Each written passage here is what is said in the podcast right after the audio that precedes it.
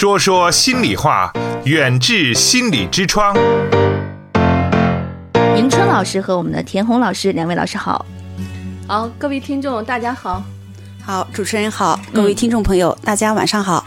昨天这个两位老师和我们的这个呃胡可姐姐一起说了，这个我们的婚姻啊是出现一些小的裂痕的原因啊，还有一些这个常见的婚姻的危机的表现，包括说出现这个危机之后，我们应该做哪些处理啊？接着我们昨天的话题啊，今天就特别想问一下两位老师，你看我们无论是什么年龄段的这个夫妻吧，他们都是希望自己的感情能够很好的，因为毕竟这个家庭睦，家和万事兴嘛，所以想问一下两位，你看像这个婚姻啊，它如何保鲜呢？嗯，今天就直入正题啊，赶紧说干货。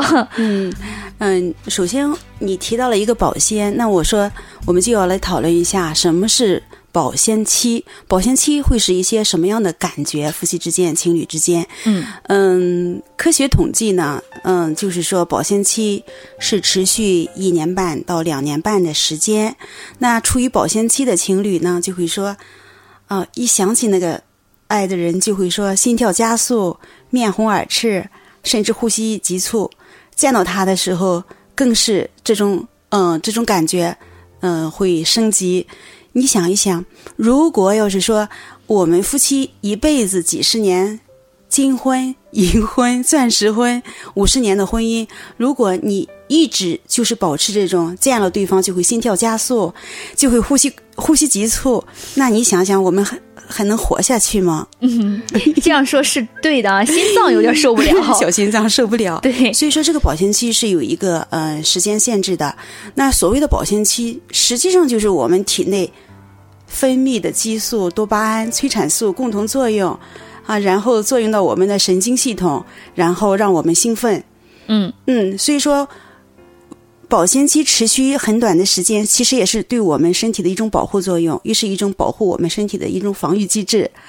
嗯，那但是，一旦过了保鲜期以后，可能这个婚姻就显得特别平淡了。对，那今天我们怎么样？虽然不能一辈子五十年、六十年，一辈子一生这样心跳加快、呼吸加速，但是我们最起码要让我们的感情会持续下去，让有新鲜感。那嗯，在保鲜期之后，其实为什么一些夫妻情感还会特别的稳固？那是因为接下来就会要靠亲情、友情、经济关系，还有和孩子之间的亲子关系来维系。嗯嗯，那作为夫妻之间，怎么样才能让平淡的生活，然后有新鲜的感觉，就每让生活有点激情？对你都感觉每一嗯天他有一个不一样的活法。对对对，嗯你看现在很多夫妻之间，他们之间也没有什么大的冲突，也没有什么大的争吵，但是就是在一起就是平淡乏味。这个对，嗯有的平淡嘛，它是那种两个人就算是不说话，待在一起静静的。就是以前啊、呃顾城老师有一句诗，就是说“风在摇它的叶，草在结它的籽”我们站在一起，静静的什么都不说，就十分的美好。他这个是说的平淡的一种幸福，但是有的夫妻之间的平淡呢，是那种相看无无语，就是没有什么可说的。啊，没有话可说了，这种感觉就平淡的让人觉得生活继续不下去了。那你说的那种情景，实际上是他们的心在一起，虽然他们在静静的享受那个，呃，对，享受落叶，享受阳光，哎享受晚风，小草、享受种子发芽的那种状态，实际上他们现在是一起的。所以说，我们要想让自己的婚姻更加，嗯、有质量，更加有乐趣，更加情感更加绵绵延长的话呢，嗯、需要有几点方法来帮到大家。首先，夫妻之间要共同的去培养一个兴趣爱好，一起去参与，比如说一起去健身、游泳、打球，总之要有一些共同的兴趣可以去一起去做，同时可以一起去学一个技术特长，然后让自己一起去参与，在学习的过程中互相鼓励，互相欣赏对方，在这个过程中会得到很多的乐趣，也可以和嗯给自己的家庭制造一个家庭的发展计划，比如说我们上半年到哪里去旅行，下半年到哪里去旅行，还有去结交一些共同的朋友。就是要有一个两两个人共同的事情圈子，是吧？对对对，就是这样，不能让两个人的兴趣在不同的轨道上。嗯，两个人共同做一些嗯开心的事情，两个人还要建立一个共同的目标。呃，对，嗯，共同的特别，这个目标呢，啊、你要具体的时间、地点，呃，人参与人物要具体一下，啊、哦这样具具有可行性的。啊、一个长期的目标，一个短期的目标。刚才田老师说了，呃，两个人一起去健身啊，呃，一起去报个什么兴趣班儿，或者是说一起去做一次甜蜜的旅行啊，都是可以的。呃，还有个长期的目标，可能说两个人就是说，呃，去买一套房子啊，或者到那海边买一套房子。一想起这些事情来，大家都觉得很有期望，很有希望，用憧生活憧憧对憬，共同的梦想充满了信心，充满了希望。这样对厌倦的生活、平淡的生活，可能有增添了很多很多的，嗯，就是说激激情这样能产生动力。嗯就是 我我听完两位老师说的，我可能就是想到的是，很多夫妻之间可能就是把对方当成一个倾诉的对象啊，就把一些不好的情绪都给扔给对方了，然后觉得对方就是应该要帮助大呃帮助自己来疏解，但其实两方要是在婚姻中要保鲜的话，其实更好的是要共同去营造一些美好的东西，就是心态要两个人要都积极一点，对才会更好。嗯，原本两个不同的独立的个体结合在一起，嗯各有各的兴趣，各有各的生活朋友圈子。嗯那么说，这两个人共同重叠的那一块，就是他们能够共同取得乐趣的一块共同的生活。但是呢，可能有一些夫妻结合在一起以后，没有一些共同的兴趣和共同的话题、共同的朋友，这时候就需要共同打造一个这样共同的圈子。当然，你不相同的那一块，你可以个人去享受个人的那一块喜欢的时光，也就是说，你可以有共同在一起的时间和空间，也要有给对方一个空间，让他独自去享受他的那个兴趣和爱好，尊重，嗯，和而不同，尊重差异，就是不能太黏，但是又不能太远。对，每个人嗯都有自己的兴趣爱好，有自己的朋友圈子，嗯，但是呢，嗯，两个人都有相相同共同的一些兴趣爱好。嗯我们有时叫黄金时间，两个人独自在一起享受的那种快乐的时光。嗯一定有黄金时间。嗯嗯 嗯，不能说你个人就是说，呃，当然我支持你，你有你的事业，你有你的朋友圈子，嗯但是，嗯、不能两个人就是说没有独立的相处的时间了。好多人就是黏着呃老公啊，啊，天天陪着我啊、不能出去那个郊游啊，因为有的女性朋友可能安全感她她欠缺一点，她很担心，就是她她的另一半出去之后吧，嗯、一些事情脱离了她的这个呃怎么说呢，了解领域。他很担心这一点，可能有时候他就说出去吃个饭，他都很很担心，都要问问跟谁吃饭，几点回来。那当然也有男士是大男子主义，他可能就觉得，啊、自己的另一半一定要在我的管辖范围内，你不能有太多异性朋友，然后你去哪去哪也要跟我报备，要等我允许你才能去。可能这个这个在婚姻缔结的时候，那因为相爱，两个人就妥协了，但后期还会出现问题。那这样的话，要怎么去调整呢？嗯，这个要具体情况 具体对待了，因为在现实生活中是各种情况背后都有各种不同的原因。嗯嗯、刚才你说到那个问题，比如说我们经常会呃面对的一个话题就是婚姻中的七年之痒。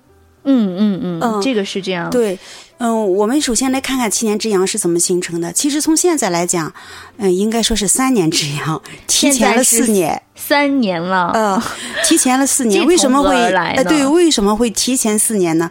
因为以前的时候提出七年之痒的时候是说，那时候是遵循着先恋爱后结婚，结婚以后才能住在一起，用七年的时间相互了解之后，就会出现这么一个现象。那现在刚刚认识不长时间，很多的嗯前卫的。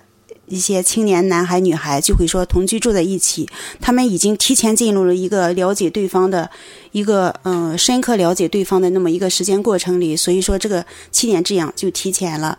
嗯，出现七年之痒，它会有一个背景，比如说我们在每一个女生的心里都会住着一个白马王子，每一个男性的内心深处也都会住着一个白雪公主。这个白马王子和白雪公主是怎么形成的呢？嗯就可能在以前的时候，不一定哪一个电视连续剧、哪一部电影、哪一部文学作品，对，突然里面有一个白马王子或者一个美丽的女孩的形象，嗯特别深入他的人心，所以说他就潜移默化的进入了他的潜意识，他在他的潜意识里就保留了这么一个美好的形象。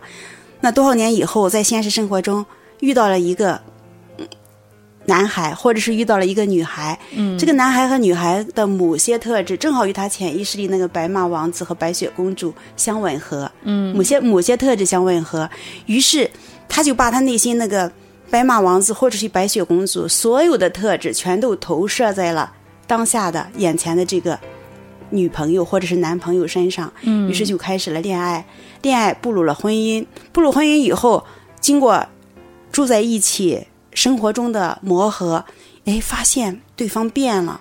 不是我心目中的那个白马王子，也不是我心目中的那个白雪公主。其实并不是说对方变了，而是说对方一直就是这个样。只不过你以前爱的那个伴侣是你心目中潜意识里那个伴侣的一就种投射。是情人眼里出西施嘛。所以说七年之痒是这样形成的。为什么七年之之后就会出现分手啊、离婚啊？那是因为我真正看清了你真实的你是这样，但是在那个时候，啊大家会说你变了，你以前不是这样的。对，是一种幻想和现实的碰撞，碰撞的一个结果。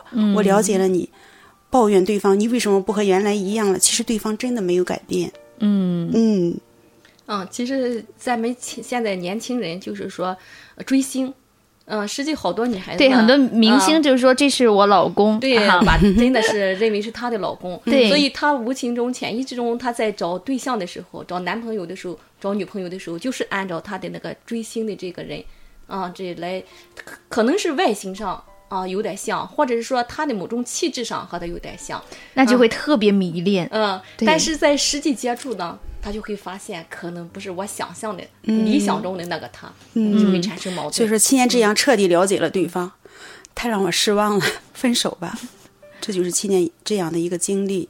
嗯，是这样的一个情况啊。对，但是也是希望，就是能通过大家就是早先了解这样的一个问题，能够以后真的遇到了能够避免。就是别人都说世界上没有两片相同的叶子一样，嗯人跟人之间嗯也不可能完全的那么贴合。就是嗯，之前在很多很多的一些情感类的这个节目里也都说过，说人和人之间相处啊，尤其是情侣之间，可能还有伴侣之间，你最后跟他相处的都是跟他的缺点相处。你能接纳他的缺点的时候，你自己也在成长，夫妻感情会越来越好。否则你在开始另一段婚姻或者另一段感情的时候，你又遇到这种的问题，你还是会迈不过去这个坎儿。嗯，对，巧丽，你说的非常的对，爱是需要一个爱的能力的。当一个人具有爱的能力的时候，他和谁结婚都会很幸福。是这样的吗？对我爱你，哦我不是因为认同你什么我才爱你，是因为我知道你是一个什么样的人，我了解了你，我就爱你现在这个样子。有一种尊重、包容的接纳接纳。嗯，我爱你的优点，我也知道你的缺点，但是我既然选择了和你嗯相爱，你的缺点我会接纳。嗯我不是说要尝试改变你，而是说我接纳你。嗯，不要尝试着改变对方，接纳对方才是最好的。你你去改变别人，相比你从别人口袋里拿钱放到自己口袋里还要难，或者说比上月球还要难。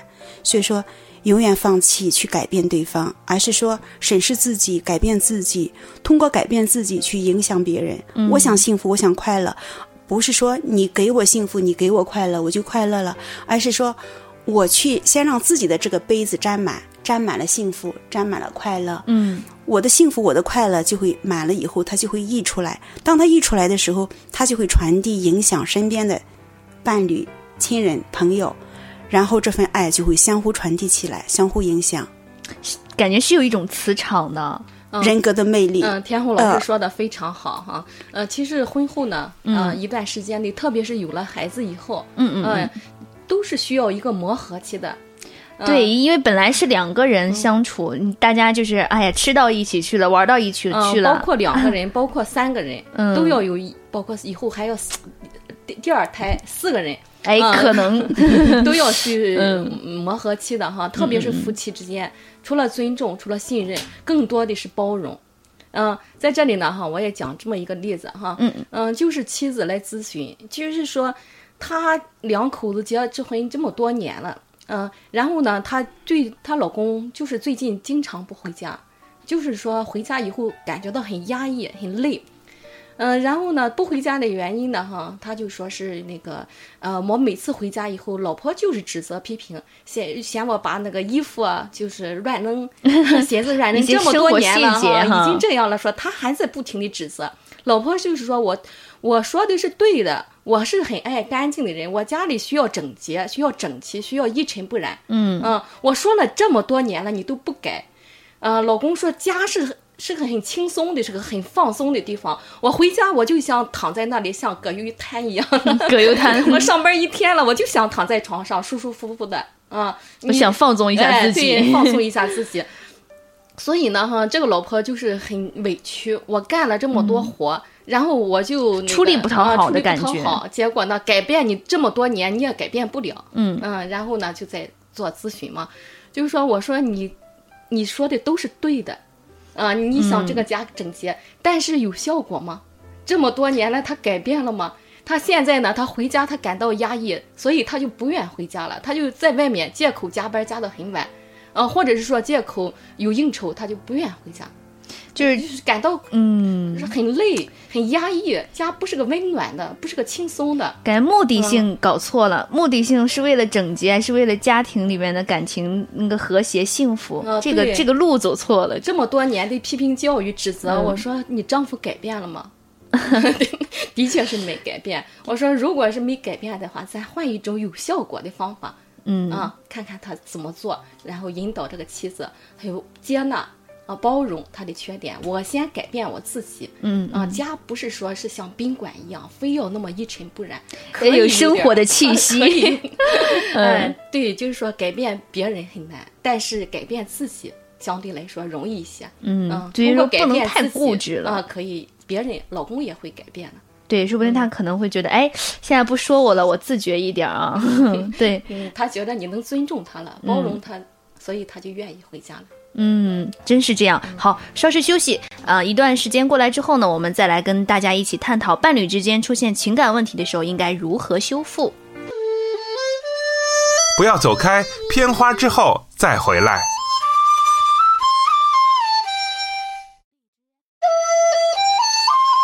远志心理健康服务包括中西医结合的心理诊治和咨询，大中小学生的心理健康辅导，国家心理咨询师、中医心理师培训和心理健康讲座。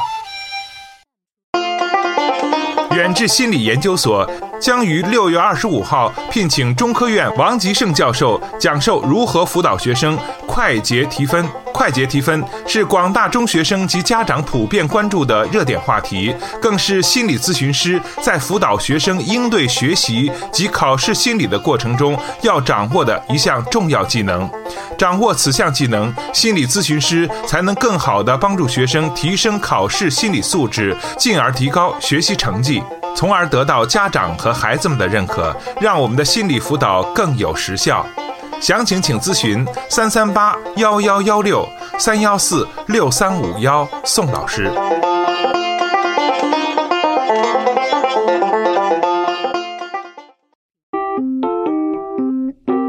远志心理用中医打开中国人的心灵之窗，欢迎收听。呃，上一个时段呢，我们跟大家一起讲了说这个夫妻之间在婚姻中啊，应该是如何的保鲜。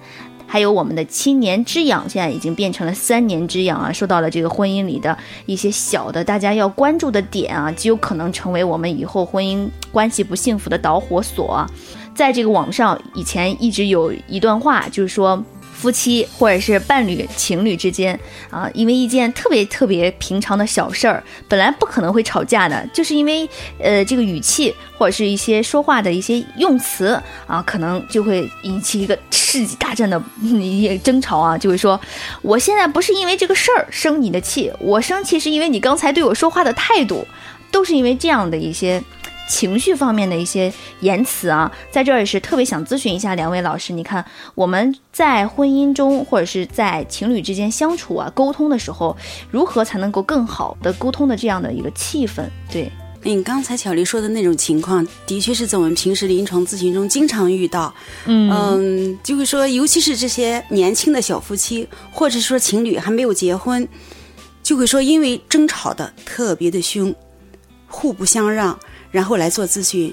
嗯，曾经也有这样的情况，就是因为争吵，平时两个人感情很好，就是因为遇到事情的时候，小事吵，大事吵，不会沟通，不会交流，然后分手。嗯分手，分手以后呢，那个感情还在那，于是呢又后悔，后悔呢，我我就问他，我说如果假如说你们两人又走在一起，那你们争吵的时候你会退步吗？他说我不会退让。我说你男朋友他会退让吗？他说他也不会退让。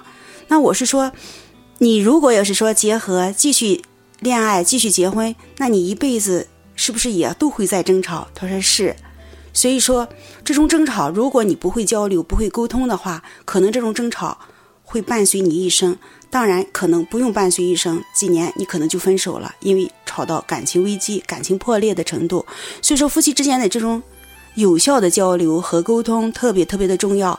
还有争吵，这是一方面。我们在临床咨询中也经常会遇到，不管各种各样的原因和孩子的教养问题引起的夫妻情感。危机，婆媳之间经济经济上的这种矛盾引起的，嗯、呃，夫妻的情感的危机，包括婚外情啊等等，很多原因引起的这种情感危机，尤其是情感越来越冷漠、越来越冷淡的这种情况，嗯，几乎都离不开，不会沟通，不知道如何沟通，遇上问题不知道怎么样来。和对方交流，所以说夫妻之间如何来进行有效的沟通，它是十分重要的。那首先说，在沟通的时候一定要真诚，一定要坦诚，把问题摆出来。我对你有什么看法，或者说我们之间出现了什么样的事情在影响我，在困扰我，我把这个情况讲出来，摆出来，让你知道我受了什么样的问题的影响。摆出来以后，哪怕你。临时不理解这样的问题会困扰我，但是我会要让你知道我在受这样的事情困扰，明明白白、清清楚楚的告诉对方我在为这样的事情困扰，然后一起解决这样的问题。当然，在这个过程中，你一定要学会倾听对方。怎么来说，你要听到对方背后的声音是什么。这个倾听也是有技巧的，比如说，嗯，点头啊，微笑啊，目光的肯定他，或者是说加上一些小小的亲密的小动作等等，目光的交流可能更重要，来鼓励他说出来。他说的时候，你要一定要认真倾听，并且所有的夫妻都要学习一种能力，那就是共情的能力，就是我去感受对方在说这些话的时候。在说这些事情的时候，他的内心的感受是什么？他是开心的，还是焦虑的，还是痛苦的？去感受对方的这种感受，然后你再给他一个回应，回应他。我听到你现在你感到很紧张这样的事情，你感到很悲伤，说出他的感受来。说出他的感受的时候，他会觉得你很理解我，很懂我。当你认真去倾听的时候，他会觉得你很尊重我。当他有了被尊重。被理解的这种感觉的时候，他就愿意敞开心扉，告诉你。当然，我们对对方说诉说的时候，也是这样用相互平等的这种这种交流的方式。那种真诚和坦诚呢？刚才提到，并不是说，嗯，毫无保留的绝对的真诚和坦诚，嗯，没有一点点隐私的空间，不是那样的。比如说，嗯，嗯，夫妻两个哈，回到家以后，女的告诉男的说：“我看到你单位小王了。”还是那么年轻漂亮，还是那么迷人。那其实妻子说的是真心话，那丈夫也会说：“是像小王这样的女孩子，没有男人不喜欢她。”其实丈夫说的是很真实的话，但是妻子就听了不舒服。这就有敏感的妻子了。对，其实要根据个人的性格来。对对对，所以说这位男士虽然你说了你太坦诚了也不行，哈，实在人。对对对，太实在了。虽然小王很迷人，但是你可能。忽视了妻子的能可以感受。多加一句话，但是还是不如你。你对对对，巧丽已经出土 了，就是这样。嗯，还有在交往的过程中，一定要注意一些，嗯，用多用我信息来和对方交流。比如说，丈夫做了一件什么事情，你感到很很气愤，通常情况下我们就会说：“你看，我刚拖地，你把地踩得这么脏。”或者是我刚珍惜我的劳动成果，我刚把沙发整理了，就像刚才迎春老师说的那样，那么对对对，你去躺在沙发上，你看看给我弄得乱七八糟，都是用指责你怎么样，你怎么样。那今天我们换一种沟通的方式，多说我，我看到你把沙发弄得乱七八糟，我心里看着不舒服，因为我还要再重新整理一遍。嗯，你这样说，你没有说你怎么样怎么样，而是说我看着不舒服，我觉着不得劲儿，用这样的语言来沟通，对方就会觉着舒服。你去指责他，当然谁都不愿意被别人指责，哪怕你说的我很对，但是你用这样的口气和我说，我当然不喜欢。还有在交流的时候，一定要注意你的音调不要很高，一定要能温柔的表达，就用温柔的表达的方式，低下来，语速慢下来，然后这些嗯肢体的语言、语调、声调，嗯。嗯，可能还有眼神的交流，可能比你本身交流的内容更加的重要。对，嗯。人还是一个感官比较怎么说呢？比比感官系统比较发达的这样的一种嗯。呃情况，所以说有的时候就这一件事儿吧，可能就是你没怎么样，但是你关门的声音大一点了，我就觉得你对我是有意见的。嗯，嗯对，刚才田老师说的这个我信息啊，嗯，我觉得夫妻之间可以多用一下。多用一下。嗯，另外呢，哈，经常对于争吵的这种夫妻呢，哈，嗯，可以与两两个来坐下来做一下约定。嗯，当争吵的时候，你可以先说。啊、你在发脾气的时候，在宣泄的时候，一方不要去说，我给你三分钟的时间或两分钟的时间，你可以说。说完了以后呢，哈，然后我听到了什么，我要说出我听到这个事情的一些反馈、一些感受。嗯啊，妻子在发脾气啊，说你怎么怎么，然后呢，丈夫可能可以发表自己的感受啊，我听到的是你很辛苦啊，你打扫了卫生啊，你今天做了很多事情，然后是不是说你我给你破坏了这种整洁的环境？嗯，所以不要在妻子吵，丈夫也吵，两个人都吵了半天，谁也没听见到底是吵的什么内容，到底是对方是需要需要的什么。刚才说了，好的关系是满足对方的需求嘛，嗯嗯嗯嗯对，结果谁的需求也没听到，吵了半天，嗯、两个人都很生气，然后结束。下一次还是在这个问题吵，咱嗯夫妻两个就是要解决问题的嘛，啊，所以呢，哈，刚才田老师说的这种方法啊，表达我的感受，啊，嗯，我觉得也是听两位老师说的时候、就有说过嘛，婚姻是什么？字典里有有有解释啊，到包括现在一些名词就是说，婚姻就是呃社会和家庭的总开关。一个小家其实关乎到整个社会的和谐，而且是子女成长和一个生活的一个基石。就是他可能从小在父母身边，他就会耳濡目染，养成一个沟通方式。他即使很小的时候就抗拒他父母的一种沟通方式，但是他长大之后也会不可逆转的重复他父母的这种情呃，况。巧弟，你说到这里呢，哈，我又想到我们咨询的一些案例，嗯嗯，特别是有些大龄女孩子，嗯嗯，然后咨询的时候有一个我印象特别深刻，嗯，就是妈妈带着呃快三十的女儿来咨询，嗯说她不想谈恋爱。不想结婚，嗯、就是说女儿的问题，赶紧给她想办法，咨询咨询，让她尽快的找到对象，尽快想结婚。家长这个嗯心是可以理解的、啊对，那女 儿在说的时候，其实嗯老师我也着急，我的同学好多都结了婚有孩子了，我不想着结婚，我也很着急。嗯但是呢，我现在是恐惧，恐惧婚姻，因为我看着我爸爸妈妈吵了一辈子。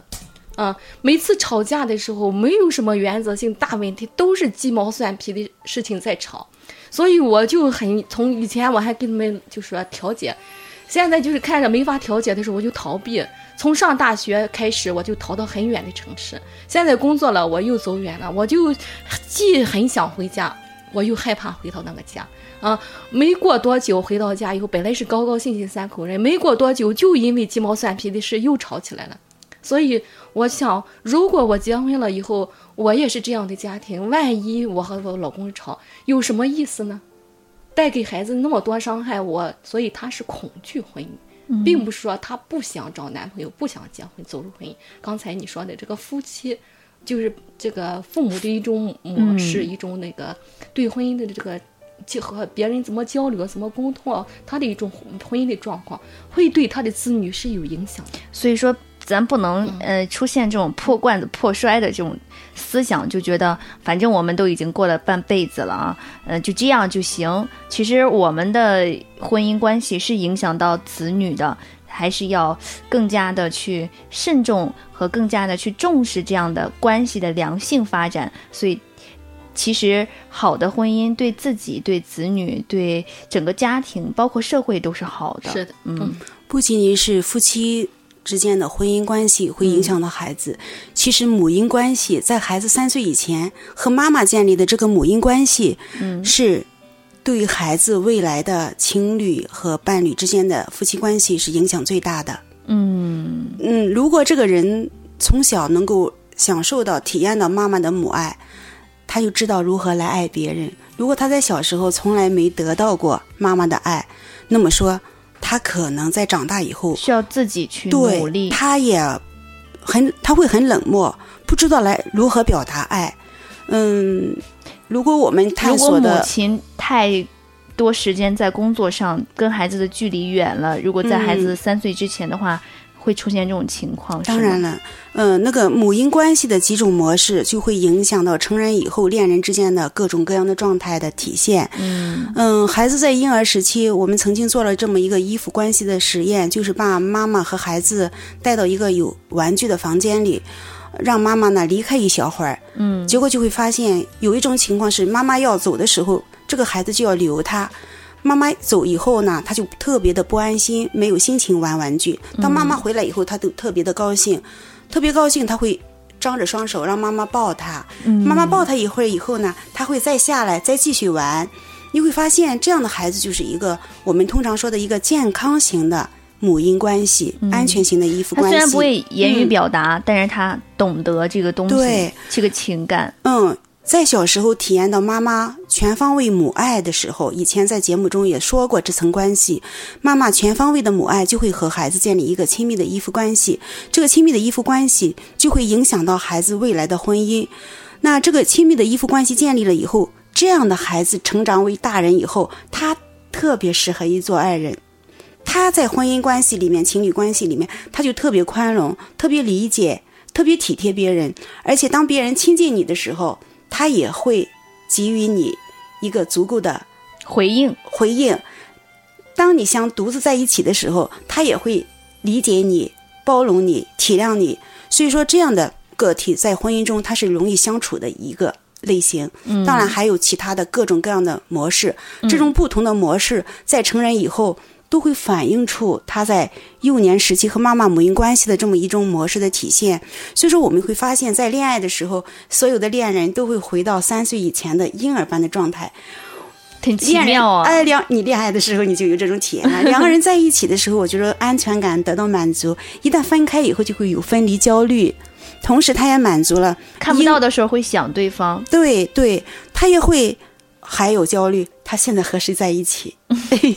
这是 这个情感到了之后引申而来的。他如果不爱你，他也不会想这些。对，同时他也满足了另外的婴儿般的需求，比如说，我在你面前是最重要的那一个，你是无条件接纳我的，这两种心理的满足，就如同婴儿在妈妈的身边得到的满足、母爱的满足一样。所以说，恋爱以后，人的智商都会变为零，都会回到婴儿时期的一种状态，特别混沌，没有边界。没有智商啊！你说什么他都会相信。嗯、呃，对，所以说，嗯、我们也呼吁在嗯我们的听众朋友家里啊、年轻的妈妈啊，家里有三岁以前的宝宝，拿出更多的时间来去关注你的孩子。对，丈夫给妻子足够的爱，妻子会给对丈夫足够的爱，双方更爱自己的没有成年的宝宝，对对让宝宝能够在健康的一个情感世界里茁壮的成长，你你这样家庭才会越来越好。总结的特别嗯好。刚才公众平台上有问到说，这个呃，两位老师如何看待愚孝的男人？可能这位听众正在听我们的节目，经过这个两位老师刚才的这个解释之后呢，他又回复了一个详细的情况。他说他。在这位听众的眼里，他觉得她她的丈夫只有她父母，而且呢，发生矛盾的时候呢，她这个丈夫就一直全听她父母的，而且她母亲呢又很厉害，所以就感觉一家人都在欺负她，她觉得很无奈。嗯，嗯，刚才她在提到第一个问题，说她丈夫愚愚孝的时候，我可能就我就想到这个问题，有可能她的父母的其中的一方是比较强势的，如果在强势的父母的影教育下、影响下长大的孩子，往往都是比较弱势的，嗯，都是没有主见的。因为强势的父母会所有的事情都会包办孩子，替孩子着想，替孩子去做。所以说，这个孩子很多时候他成长的权利就会剥夺了。被剥夺以后，他是对父母的依赖是很强的，或者说。我也曾经想挣脱父母的怀抱，想独立的去飞翔，但是父母又紧紧的抓着他，不让他去独自的去飞行，所以说他又迫不得已又回到父母的身边。所以说，在这种情况之下，他已经延续了几十年，不知道这位听众朋友丈夫多大，也就是说从从一开始到现在，最起码是将近三十年左右的时间，一直是被父母的强势所影响、所掌控。所以说，他一直在强势的环境中，他的弱势决定了他事事都要听父母的，因为一旦不听，父母会不开心，会不高兴。慢慢的，他也习惯了什么东西都听父母。但是作为妻子来讲，她就会说：第一，我的丈夫没有长大，我没有安全感，什么东西你不能给到我支持。第二，当我们争吵的时候，有矛盾的时候，然后夫。你们父母和和丈夫还是一伙，我就会有一种外人的感觉，嗯就有一种被欺负的感觉，这个情绪负面的情绪就会就会扑面而来，就会说让他体验很深刻。就感觉丈夫不是我的知心人了，我有些事情我不想跟他说了。所以说，看起来这位妻子的责任会很重大，因为好的妻子、好的丈夫也是好的妻子培养出来的。嗯，我们在咨询的案例中，经常也会遇到这种情况。所以说，如果你还爱这个男人，现在还不至于和这个男人到了分手的程度，那么说还要坚定的走下去，那就要帮助这个男人慢慢的长大。虽然父母在掌控他，但是要和丈夫好好的沟通。我希望我的丈夫是个什么样的人？我希望把你的希望说出来，而不是指责他，然后让丈夫去变得独立，变得自己拿主意。当然了，遇到矛盾的时候，更要和丈夫沟通。你和你父母一起这样说我，我的感觉是怎么样？怎么样？我很孤独，我有一种被欺负、被被抛弃的感觉。把你的感觉告诉他，也就是说，还是我们提的那个有效的沟通，把你的真实情况告诉他，真实感受告诉他。如果丈夫爱你，他一定能听得进去；如果这时候你用指责他、骂他的声音去和他谈这样的问题，可能越谈越远，他和他父母这种连接会越来越深。所以说，嗯，妻子还是要耐下心来，把你的感受好好的和丈夫沟通一下，然后他的父母你不要指望他改变，这是一件非常艰难的事情，但是可以谈出你的感受，希望丈夫有独立的思想，能够独立的拿主意。嗯，你不反对他去听父母的话，但是也希望丈夫顾及一下你的感受，这需要一个交流和沟通。能不能达到这个程度？如果要是说她的交流和沟通，丈夫能听进去，我相信对他们夫妻之间的关系，还有对她丈夫和嗯父母的这种调整，都会有一些帮助。对对对，嗯好，那这个我们再来接听一下杨先生的咨询电话。他说，就是因为母亲长期生病啊，是他来就是进行一个赡养的呃这样的一个义务啊。他的这个杨先生的弟弟妹妹呢，就可能没有呃去长期照顾他的这个母亲。那现在呢，他就是心情很烦，总朝呃朝着父母就总朝着他的母亲想发火，他就想问一下这样的一个情况如何来缓解啊？一起来接听一下。不要走开，片花之后再回来。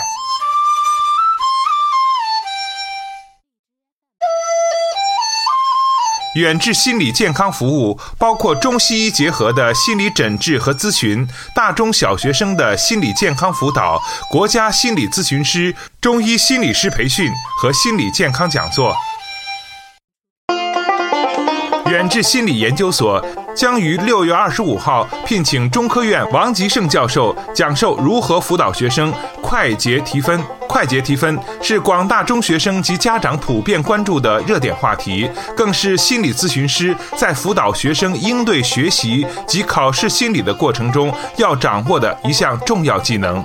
掌握此项技能，心理咨询师才能更好地帮助学生提升考试心理素质，进而提高学习成绩，从而得到家长和孩子们的认可，让我们的心理辅导更有实效。详情请咨询三三八幺幺幺六三幺四六三五幺宋老师。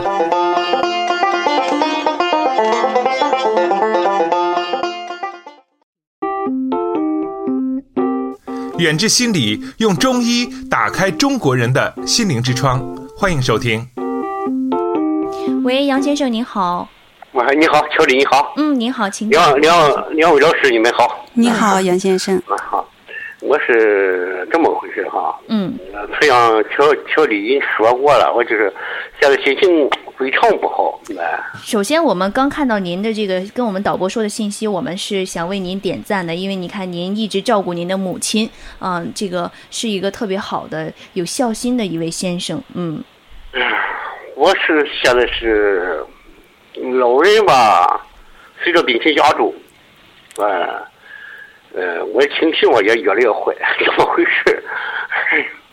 老是吵想吵一些老老人嘛，老是他一些是老年痴呆症吧，哎，老是他一些一些行一些行为吧，我就老是觉得他是对着我来的，哎哎，我就很很很发火，就是哎。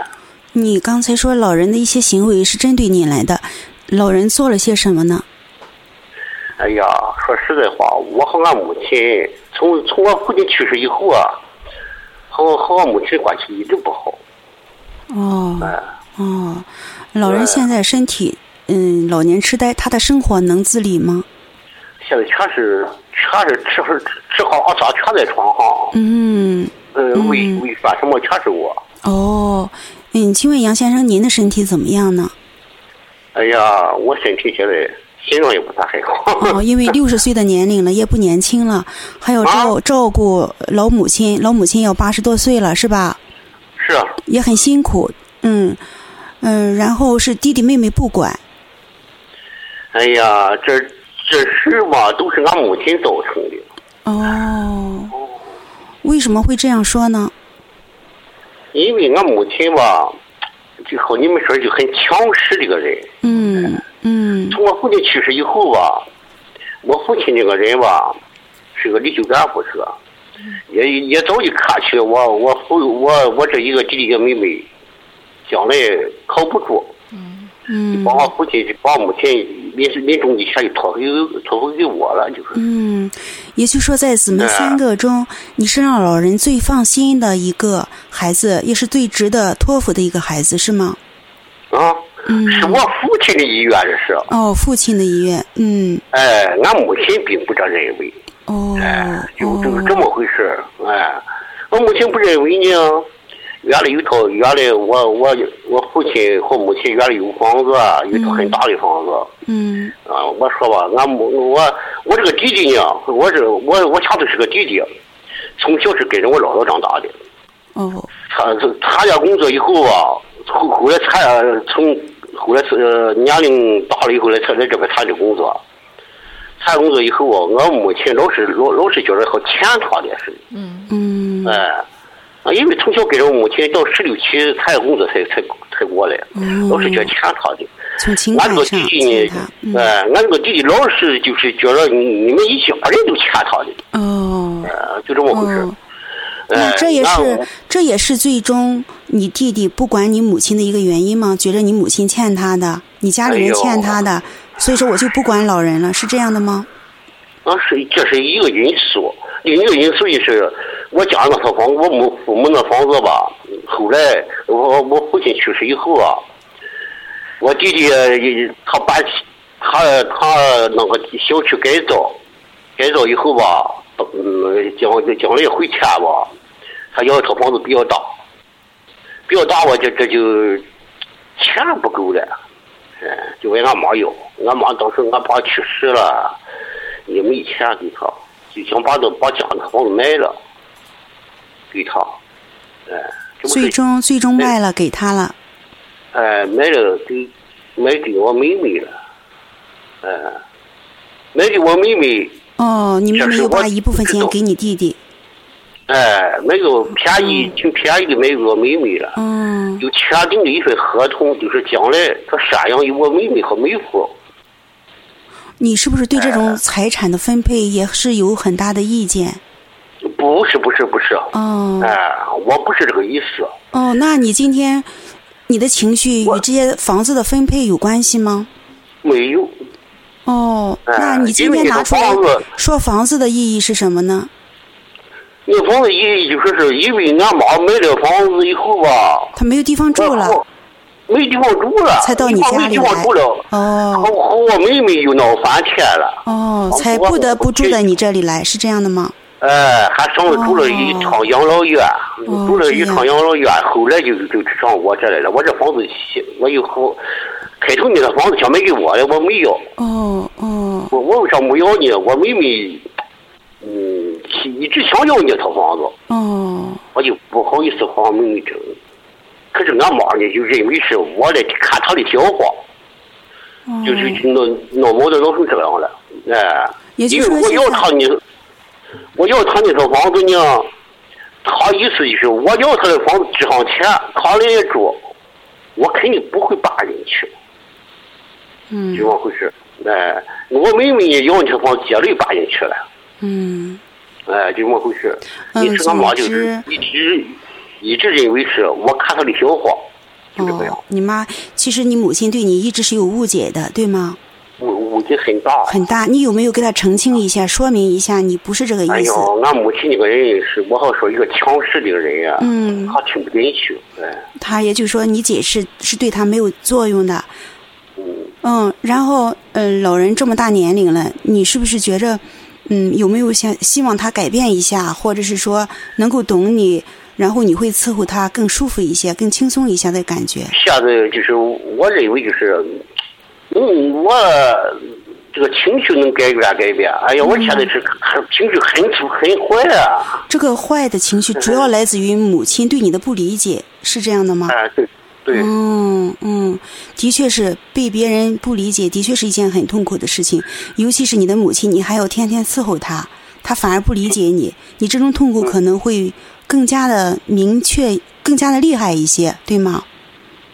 是啊，嗯嗯，嗯，但是你妹妹弟弟，他的确是对母亲，嗯，是不管问、不关注，也不关心他的生活，就完全交给你来处理，你来伺候了，是这样的吗？开头伺候了一阵啊，开头两三个月，头四个月吧，反正就是伺候了一阵。嗯伺候一阵，俺母亲也不满意。我那个弟弟吧，我这么说吧，我俺俺母亲俺母亲好像没有签的那个合同，就是他赡养合同，以后以后由他来，由我妹妹来赡养。嗯，因为赡养，俺俺弟弟知道这份合同，我就不来了。哦，嗯，那既然有赡养合同的话，你妹妹没有现在继续赡养你母亲吗？没有啊。但是在嗯法律上，所有的子女是必须来赡养父母的，不是这个一纸上面就能说啊谁养老谁不养老，没有子女可以不养老。啊，可是现在就就处于这种情况了。嗯，当然就是说，如果你要觉得特别委屈，非要通过法律的话，一定也能够解决这个问题。但是杨但就是先生可能是撕破脸皮了跟母亲的嗯关系变融洽。哎呦，嗯我真是，杨杨先生主要是嗯不好意思提出去，哎呀，不想闹闹到这一步。嗯嗯，杨先生哈，我已经听出来了。嗯、其实呢哈，呃，你对母亲有很大的抱怨，你也很委屈。嗯、但是呢哈，你一直在赡养母亲。嗯、你虽然受了很大的委屈，你也有很大的愤怒，但是你一直在尽孝，尽你应该承担的责任。我就想问，这么长时间，呃，你是怎么做到的呢？什么东西在支撑你，在支持你做下去呢？哎呀，怎么说呢？我也是，看见他妈这个样子，我的心很难受。嗯，我知道你心里很难受哈。嗯，虽然很难受，但是作为一个你看病重的老母亲，呃，你没有去放弃他，虽然他误解了你，啊、但是呢，你嗯这么难受的情况下，你还是在尽你的孝，啊、不管别人怎么说，不管别人怎么看，啊、是。啊，嗯、嗯，有有有点，你是怎么坚持下来的吗？嗯，两年两年半了。两年半了，这么长时间，真的很不容易啊。嗯，你觉着如果是呃，你爸爸已经去世几年了，他如果看到你这样对待妈妈，他因为爸爸是完完全的相信你，才把母亲托付给你了。嗯如果爸爸在天之灵的，你觉得他会对你说些什么呢？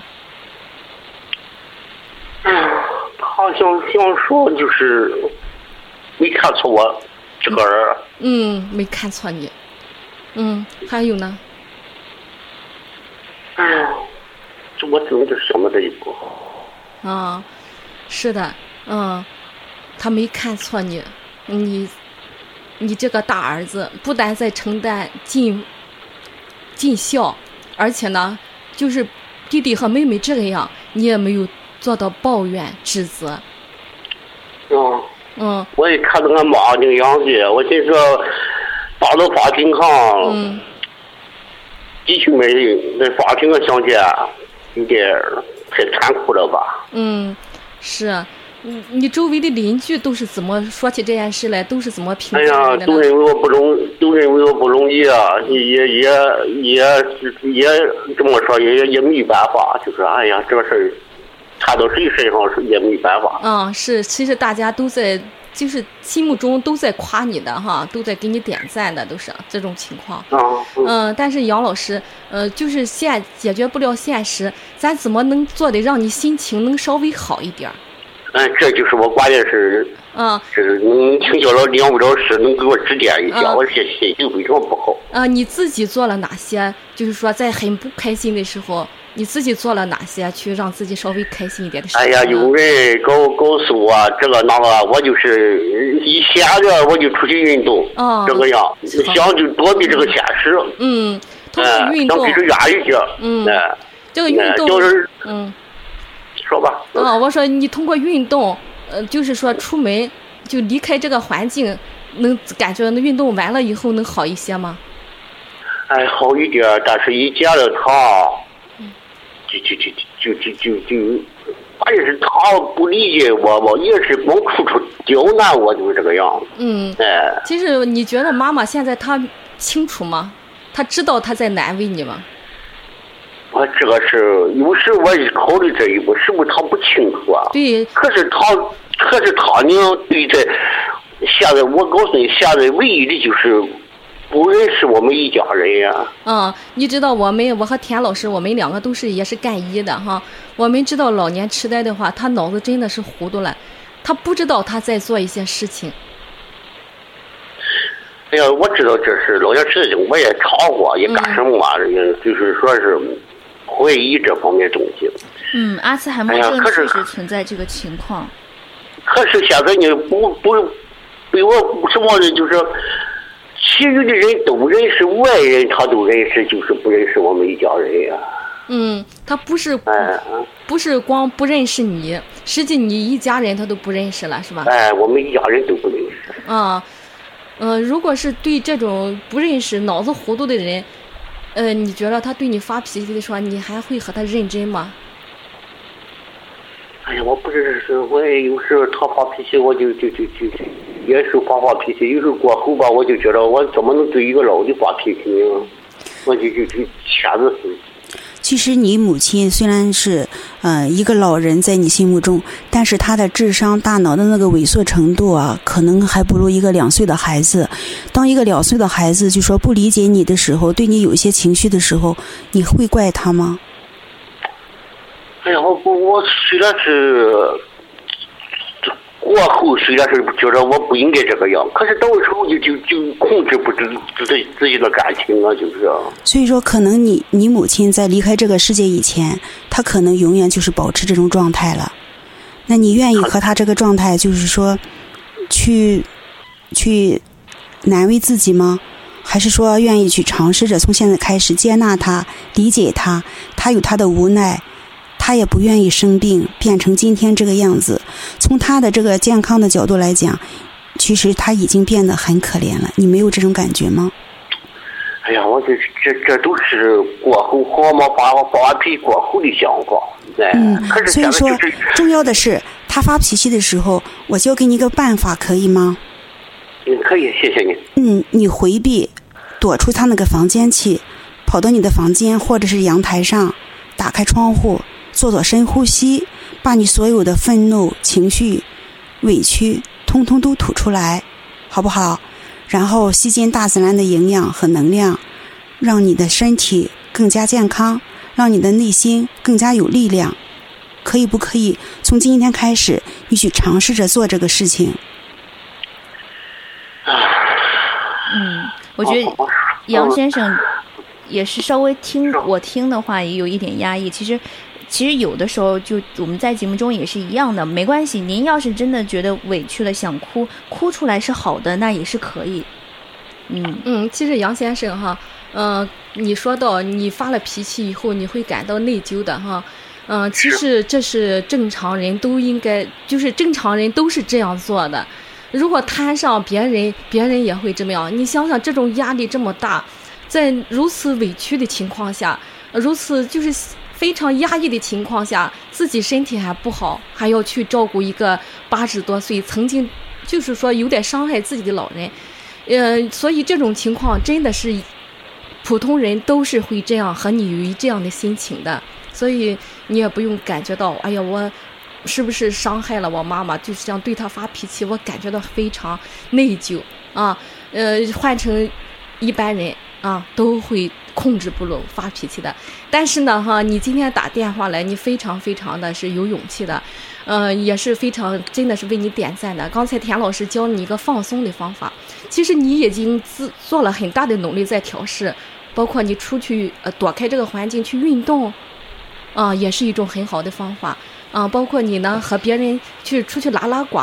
呃，上那个去，嗯、有可能的话去做做那个跳跳广场舞，听听一些音乐，等等，都是一些转移放松的一些方法。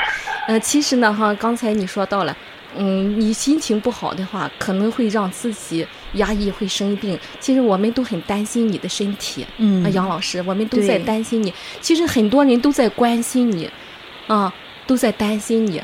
啊，我希我们都希望你有一个健康的身体。我嗯先啊，保重自己。我现在嗯现在从一米七，我个头一米七八的个子，原来一米将近一米七十斤，现在不到一，现在一米四十多斤了。嗯、呃所以你一定要有个有个好的身体30，有个好的心情，才有一个好的身体，嗯呃，才有能力去照顾别人。在照顾老母亲的同时，也要把自己的身体照顾好。